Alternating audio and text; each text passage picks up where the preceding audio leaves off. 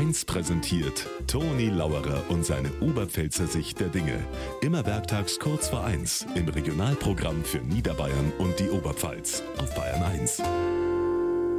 5000 Stellen im öffentlichen Dienst wurde streichert, der Markus Söder, weil es mit der KI und mit der Digitalität nicht mehr so viel braucht. Weil es gibt einfach zu viele Ämter und Kommissionen und Berater. Aber wo genau streicht man die Stellen? Das wird bestimmt eine schwierige Entscheidung. Ich würde sagen, da dafür, da braucht man unbedingt eine Kommission, bestehend aus Beratern.